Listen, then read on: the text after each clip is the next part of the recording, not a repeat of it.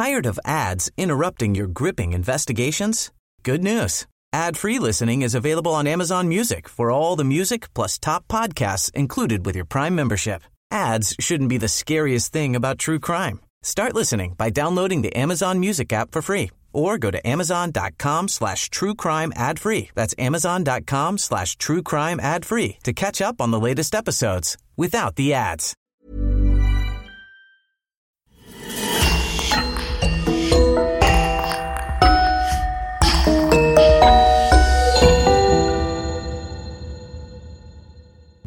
Bonjour et bienvenue à tous.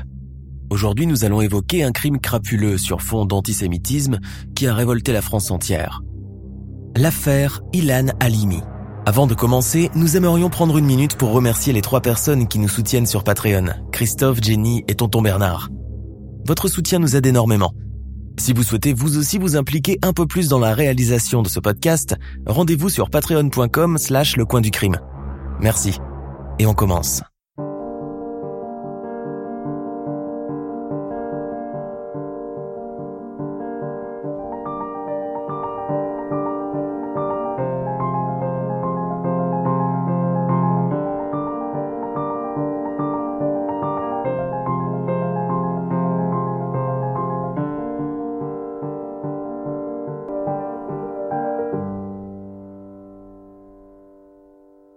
De Sainte-Geneviève-des-Bois, en Essonne, le lundi 13 février 2006, une automobiliste croit apercevoir un corps le long de la voie ferrée du RERC.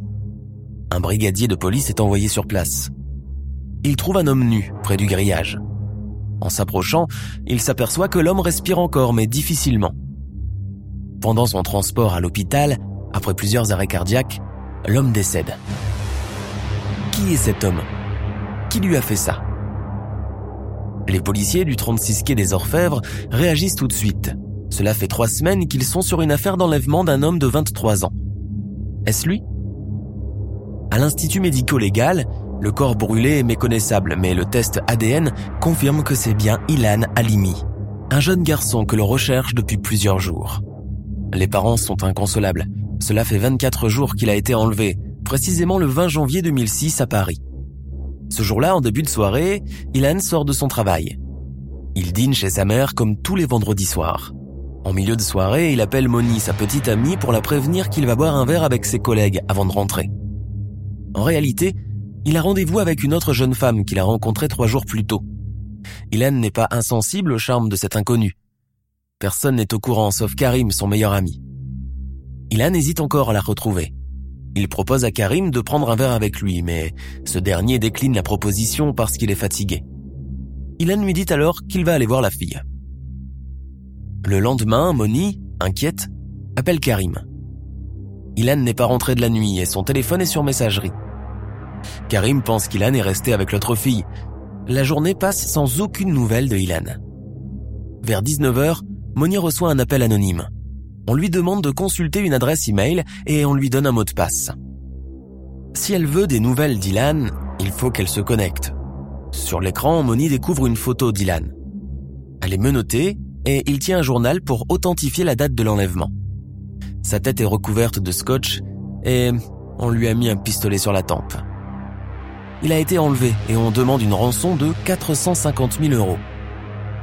Effondrés, les parents d'Ilan se demandent s'il faut prévenir la police ou pas. L'enjeu est terrible. Les services de police prennent l'affaire très au sérieux et ils vont enquêter dans le plus grand secret. Il s'agit de savoir pourquoi Ilan Halimi a été enlevé. Ilan est un garçon sans histoire. C'est un petit vendeur dans un magasin de téléphonie qui gagne à peine le SMIC. Ni lui ni ses parents ne sont riches alors. Pourquoi a-t-il été enlevé contre une rançon? Les ravisseurs choisissent le père d'Ilan, Didier Halimi, comme unique interlocuteur. Grâce aux écoutes téléphoniques, la police note que la personne qui appelle a un accent africain. Les appels téléphoniques vont se révéler absolument intraçables. Passé depuis des cabines téléphoniques publiques, il est impossible de déterminer qui a passé l'appel. De plus, les policiers arrivent toujours quand il n'y a plus personne. Les enquêteurs vont tenter de remonter la piste des mails envoyés à la famille. Mais tous les mails sont envoyés depuis des cybercafés et il faut 10 minutes au fournisseur d'accès à Internet pour remonter une connexion et savoir d'où elle a lieu. Un délai qui rend impossible une interpellation. Les enquêteurs découvrent que certains appels sont émis de Paris et d'autres de Côte d'Ivoire. Ils se demandent à qui ils ont affaire. Est-ce un groupe de malfaiteurs internationaux? Les policiers explorent la piste de la jeune femme avec qui Ilan avait rendez-vous. Trois jours avant son enlèvement, la fille s'est présentée dans le magasin où il travaille, boulevard Voltaire. Elle a dragué ouvertement Ilan, qui a été réceptif, et lui a donné son numéro de téléphone. Elle est jolie avec des origines orientales. Il ressort des témoignages des collègues d'Ilan que cette jeune femme se présente comme esthéticienne et qu'elle vit à Sceaux. Et Sceaux, c'est précisément la ville où le téléphone d'Ilan Halimi est localisé pour la dernière fois. Les enquêteurs vont éplucher les factures téléphoniques d'Ilan. Ils découvrent que la fille utilise une puce prépayée. Il est donc impossible de l'identifier. Normalement, on n'utilise pas un téléphone avec une puce anonyme quand on veut draguer. Les policiers identifient les personnes qu'elle a contactées ultérieurement. Ils repèrent le numéro d'un homme qu'elle a contacté plus de 30 fois la semaine qui a précédé l'enlèvement d'Ilan, un certain Marc. Quel est le lien de ce Marc avec cet inconnu? Interrogé, Marc explique que la fille s'appelle Léa. Elle s'est présentée à son magasin. Elle lui a dit qu'elle était esthéticienne et vivait à Sceaux, mais il a décliné son rendez-vous, trouvant son comportement louche. Les policiers réalisent que l'approche était similaire à celle dont avait été l'objet Ilan Halimi. Ce ne peut pas être une coïncidence. Au contraire, Marc a probablement échappé à un kidnapping. On lui demande d'établir le portrait robot de la fille. Il la décrit comme une blonde avec des cheveux raides et des yeux bleus, de type européen. Cela ne correspond pas au portrait robot qui est dessiné par les amis d'Ilan. D'une femme de type oriental, brune, avec les yeux noirs. Ce n'est pas la même fille, mais c'est le même mode opératoire et les deux filles utilisent le même numéro de téléphone. Les policiers sont certains que ces femmes ont un lien avec les ravisseurs d'Ilan.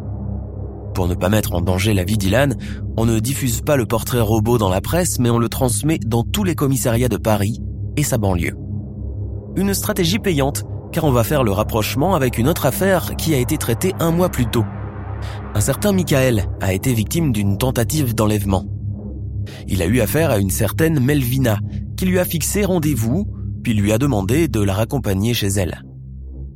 Et là, quatre types lui sautent dessus et le tabassent. Il voit la jeune femme sourire. Il comprend alors qu'il est tombé dans un guet-apens. Ses agresseurs tentent de l'enlever, mais il hurle et alerte les voisins. Pour les enquêteurs, Léa, Melvina et la mystérieuse jeune femme avec qui Ilan avait rendez-vous sont en réalité des appâts. Elles appartiennent à une même bande. De plus, les cibles ne sont pas choisies au hasard, car Ilan, Marc et Michael ont tous les trois un point commun. Ils sont tous de confession juive. S'agit-il d'une organisation qui vise des victimes de confession juive? La famille d'Ilan vit le martyr. Didier, le papa, doit répondre aux appels menaçants des ravisseurs, et à chaque fois, les policiers lui demandent de gagner du temps en négociant au maximum. Les kidnappeurs veulent l'argent mais pas de remise en main propre. Ils exigent un virement électronique. Les policiers demandent au père d'Ilan de ne pas céder. C'est l'argent contre l'otage, pour les prendre en flagrant délit. Les négociations piétinent. Pendant ce temps, Ilan est continuellement frappé. Les ravisseurs vont même lui donner un coup de cutter sur la joue pour montrer qu'il ne rigole pas et envoie la vidéo par mail. Chaque jour qui passe met un peu plus la vie d'Ilan en danger. Les policiers contactent les fournisseurs d'accès à Internet pour localiser instantanément l'ordinateur utilisé par les ravisseurs dès qu'ils envoient un mail à la famille. Mercredi 1er février, un dispositif hors norme est mis en place. À Paris, 14 cabines téléphoniques et 14 cybercafés sont placés sous surveillance. À 18h50, l'alerte est donnée les ravisseurs se sont connectés dans un cybercafé du 10e arrondissement de Paris. Mais il n'est pas placé sous surveillance. Les policiers arrivent trop tard. On envoie un autre mail d'un cybercafé du 14e et là encore, les policiers manquent leur cible. La police abandonne la trace des cyber qui s'avère être un échec. On demande à la famille d'Ilan de payer la rançon. 17 jours après l'enlèvement, dans un quartier au cœur de la capitale entre Châtelet et Halles, Didier Halimi tient une mallette contenant une partie de la rançon, tout ce qu'il a pu rassembler. Une demi-heure avant la remise de la mallette, il reçoit un autre appel qui change le lieu du rendez-vous. Il faut aller à Place de Clichy. Didier Halimi y court, toujours discrètement surveillé par la police. Il y a des policiers partout, dans les cafés, la librairie, dissimulés dans la foule. Ils attendent mais rien ne se passe. Ont-ils repéré les policiers en planque? À 16h, un des ravisseurs appelle enfin. L'homme demande un virement de 5000 euros via la Western Union. Puis il se rétracte et demande à Didier Halimi de prendre le train. Le père d'Ilan craque. Il réalise qu'il ne reverra plus jamais son fils. Il ne va plus répondre au téléphone. Les messages s'accumulent sur le répondeur. Furieux, les ravisseurs se rabattent sur la maman d'Ilan. Ils appellent Ruth Halimi et lui disent qu'elle va recevoir un doigt de son fils par la poste. Un cauchemar. Le 14 février 2006, les policiers diffusent dans les médias le portrait robot de Léa. Contre toute attente, elle vient se rendre d'elle-même. Elle livre ses complices. Un coup de filet est effectué, au total on interpelle 27 personnes. Le retentissement médiatique de l'affaire est immense. La presse va les surnommer le gang des barbares. 18 hommes et 9 femmes qui vivent dans la cité. Le chef de la bande, l'homme qui a joué avec les nerfs de la famille et des policiers pendant 24 jours, s'appelle Youssouf Fofana. Il a déjà fait deux ans de prison pour braquage. Il est introuvable. Il a fui à Abidjan, où il pense être intouchable, mais il est arrêté et extradé dix jours plus tard vers la France. Toute la bande est interrogée. Les enquêteurs lèvent le voile sur le plan machiavélique mis en place par Youssouf Fofana. C'était son idée de montrer l'enlèvement d'un juif. Il recrute Yalda, une fille de la cité, et lui promet 3000 euros. Yalda invite Ilan à prendre un verre le vendredi 20 janvier à 22h dans un café porte d'Orléans. Ilan est au rendez-vous. Vers minuit, elle propose de prendre un dernier verre chez elle à Sceaux. Le piège se referme. Yalda suit les instructions données par Youssouf Fofana et attire Ilan dans une allée déserte. Trois types attendent sur place. Ils sautent sur Ilan, qui n'a même pas le temps de réagir. À Bagneux, Ilan est en enfer. Maintenu ligoté depuis son enlèvement, il est nourri à la paille par ses geôliers. Il lui donne tout juste de quoi ne pas dépérir. Des sachets de régime protéiné achetés en pharmacie, un sandwich ou des gâteaux lorsqu'ils y pensent et qu'ils veulent bien lui retirer son baillant. Ils le giflent, ils lui tapent la tête, le dos, les jambes et lui font subir constamment coups, brimades et sévices. Il fait zéro degré dehors, l'appartement n'est pas chauffé et ils l'ont entièrement déshabillé. Pendant une dizaine de jours, Ilan dort à même le sol sur un drap orange et son visage est entièrement recouvert de scotch. Le 12 février 2006, les complices de Youssouf Fofana en ont marre de jouer les geôliers. Ils ont compris qu'ils ne toucheraient pas un sou et ils ne veulent plus continuer. Ils décident de tondre Ilan, de l'asperger avec de l'eau glacée après l'avoir lavé, de l'asperger ensuite de white spirit pour dissimuler toute trace d'ADN ou d'empreinte sur son corps, et de l'enrouler dans un drap pour le livrer à Youssouf Fofana. Le 13 février 2006, Youssouf Fofana conduit sa victime dans un bois, près de la voie ferrée de Sainte-Geneviève-des-Bois. Il va le massacrer à coups de couteau au niveau du cou et du flanc. Il l'asperge d'essence, le brûle vif et le laisse pour mort. Pour ce crime horrible, Youssouf Fofana sera condamné à la réclusion criminelle à perpétuité, assorti d'une peine de sûreté de 22 ans.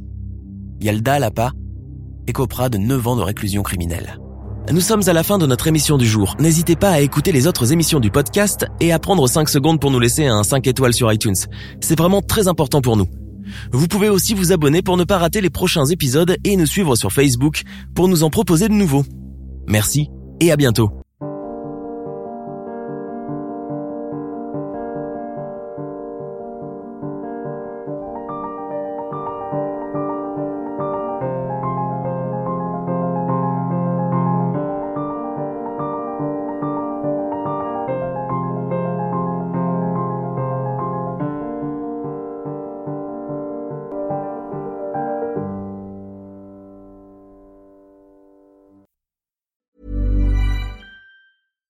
Even when we're on a budget, we still deserve nice things.